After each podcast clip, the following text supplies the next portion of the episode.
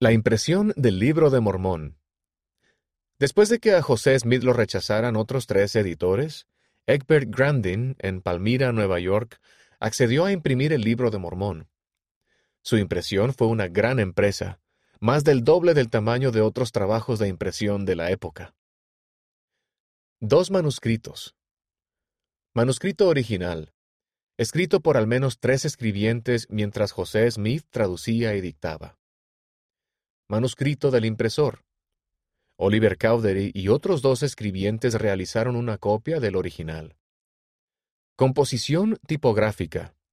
John Gilbert, cajista del Libro de Mormón, añadió párrafos, mayúsculas, puntuación y correcciones ortográficas. Extensión de la primera edición, 590 páginas. La primera edición se hizo a mano. Velocidad de impresión, cuatro hojas de una cara por minuto. 185.000 hojas para imprimir 5.000 ejemplares del libro. El atareado personal de la imprenta trabajó 11 horas al día, 6 días a la semana. Periodo de impresión, 7 meses.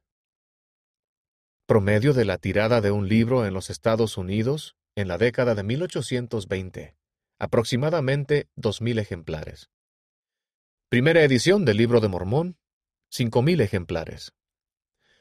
1981. La Iglesia había impreso aproximadamente 27.249.000 ejemplares del Libro de Mormón. 2011.